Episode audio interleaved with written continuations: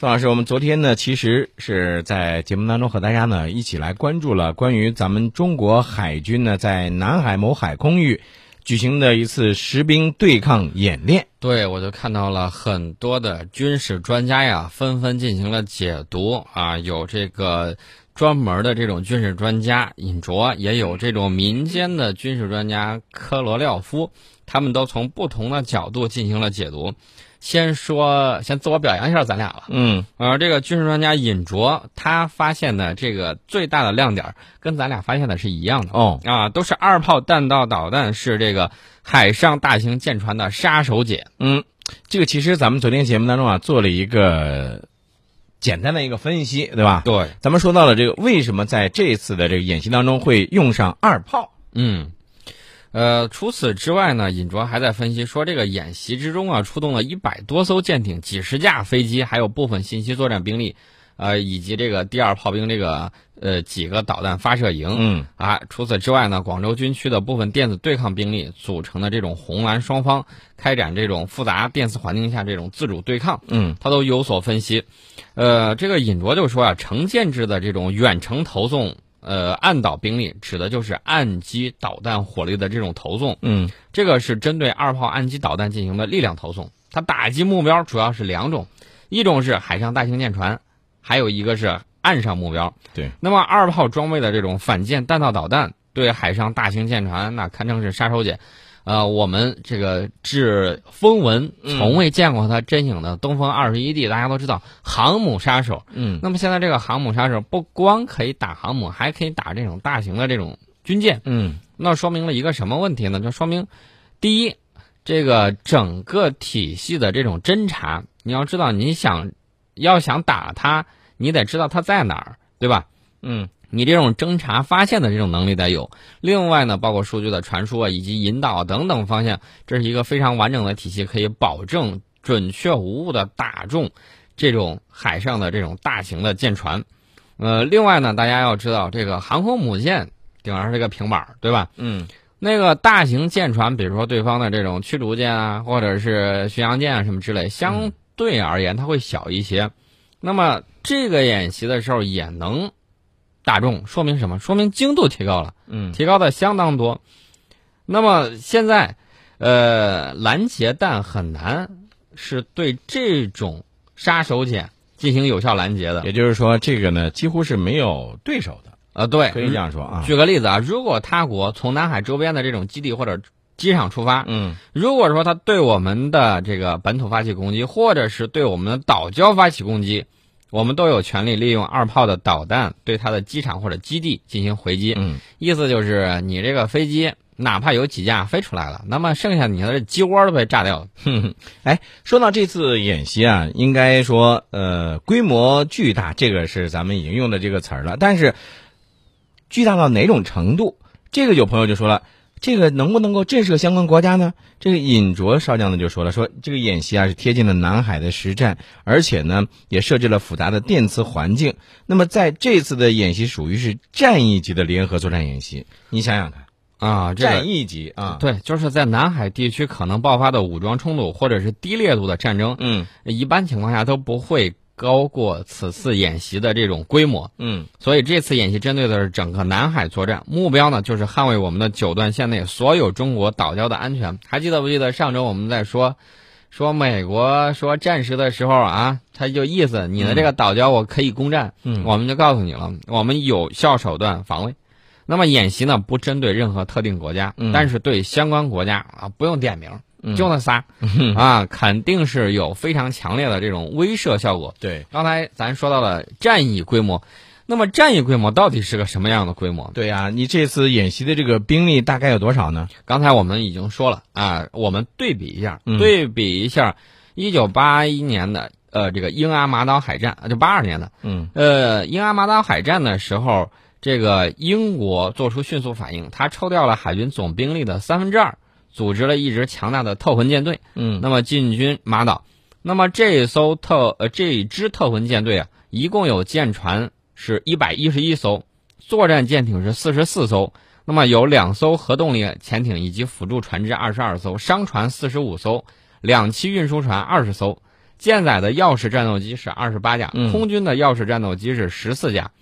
它的海军陆战队还有他的步兵旅总共是九千人。那么这个应该是二战以后迄今为止最大的一支实战的特混舰队了啊。，对，那么我们这次出动的是一百多艘舰艇、几十架飞机、嗯几个战役战术导弹营，以及第一阶段的这种登陆部队，这个规模是超过一九八二年英国特混舰队的这种兵力，嗯那么足以实施一场大中规模的这种海上战役。嗯那么就凭借这些参演的兵力，就光靠这些啊，足够撑起一场中等规模的局部战争。嗯那么它的强大火力足以摧毁一个中等滨海国家的所有海空力量，就是这么个威力。对，而且呢，这一次的演习呢，不仅是区域规模的空前，而且你像包括海域、空域、地域，对吧？比以往的实兵实弹演习都要大，而且这次的实弹量也是比较大的。对我们综合各种这种图片啊，还有报道出来的这种视频呢，我们看到这个包括实射各型的导弹以及鱼雷有几十枚，发射的这种各类炮弹、高燃呃干扰弹有上千发了。嗯。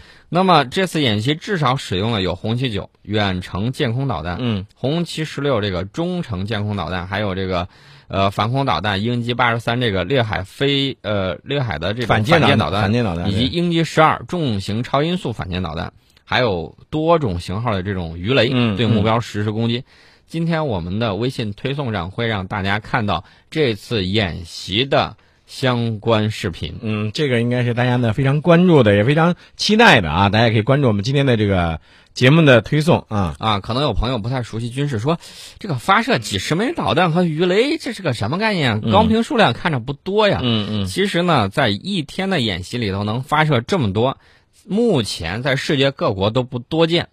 啊，接近一场中等规模海空战的弹药消耗量。嗯刚才我们也说了，这次演习的目标呢，其实非常的明确，就是针对整个南海作战，目标呢也就是捍卫咱们南海九段线以内所有中国岛礁的安全。呃，其实咱就这么说吧，那破皮牛二实在算不上，这个假想敌显然不是他啊，嗯他也承受不起这么大规模的这种进攻。对，更多的针对的还是主要是美日的海空力量。没错。那么在这次的演习当中呢，其实我们昨天也提到了一点，大家如果关注的时候呢，也会能够发现，就是这次演习是全程自主对抗的，没有设置任何的这个作战预案。对，你说如何贴近实践呃实战锤炼部队呢？嗯这个演参演的红蓝双方相互都不知道演习的情节不知道对方的这种作战预案。那么导演部就是随时设置情节，嗯。这样就是做出呃就是要做出这个突出实战性。对，其实呃，说到这个演习啊，我们以前也有朋友有朋友呢，就是诟病说啊，这个上个世纪九十年代以前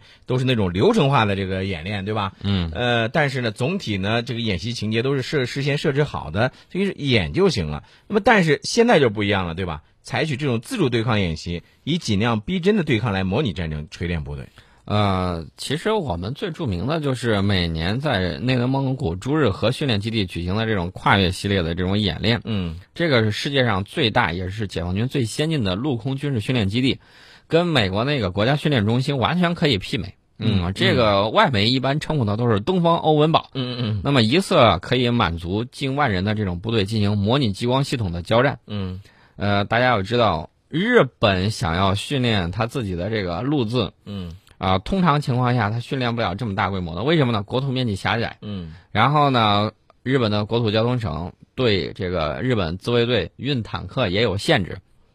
那么我们看到有很多新闻报道，就是说日本这个陆上自卫队进行这种射击的时候，炮弹打偏了，落到农民的这种菜地里头去了。嗯包括驻日美军在实弹演练的时候，也发生过类似的事情。看炮都打不准，你还能干什么？对，哎，其实咱们昨天呢就提到了说二炮在这次的这个远海演习当中发挥的这个作用，我觉得这个也不用详细给大家说，因为昨天都已经说过了、这个不要过多解读嗯啊！咱说这个另外一个亮点，嗯另外一个亮点呢是我们首次宣布了可以拦截超音速导弹。这个是一个真正的亮点，来嗯说一说啊。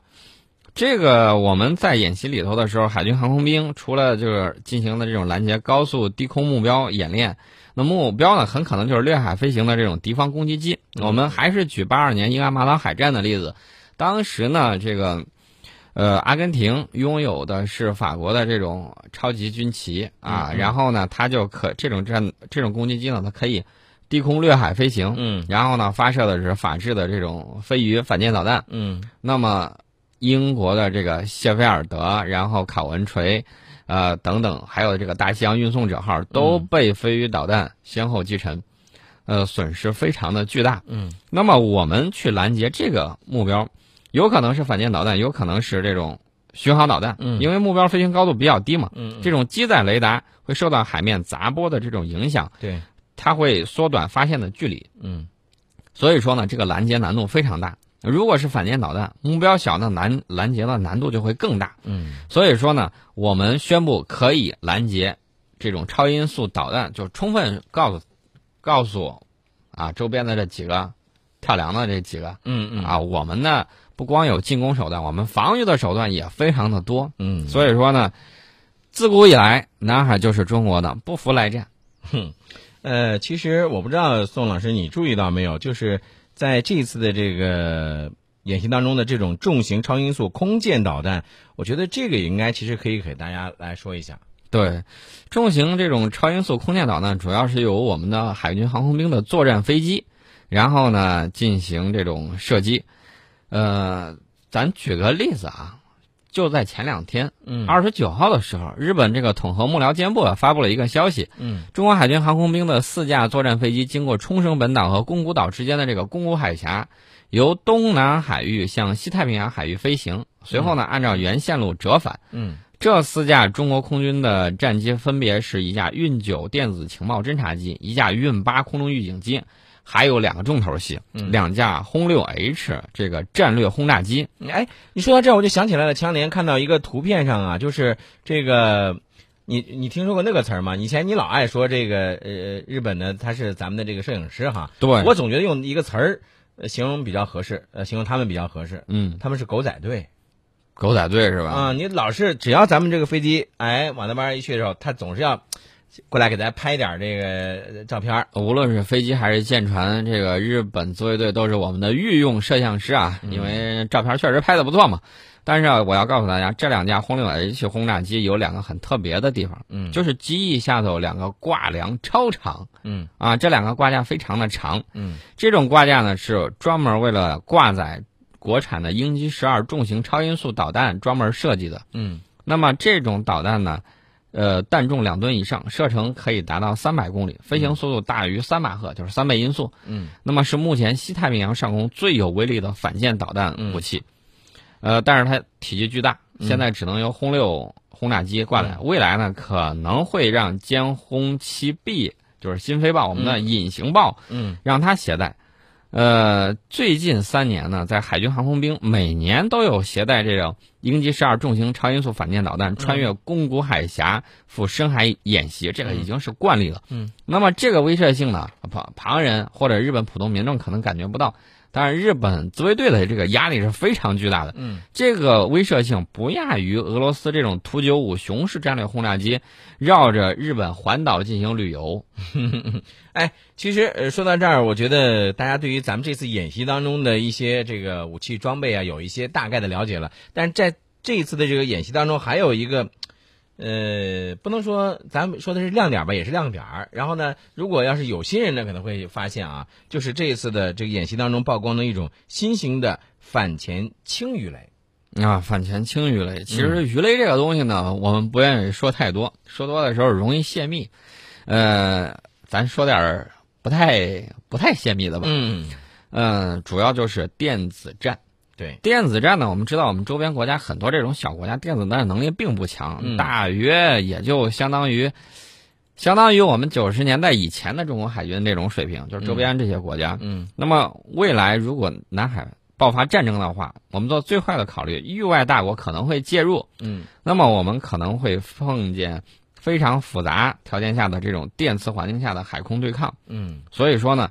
这种贴近实战的电磁环境设置是给谁上的菜呢？就是给美日的这种海空军准备的。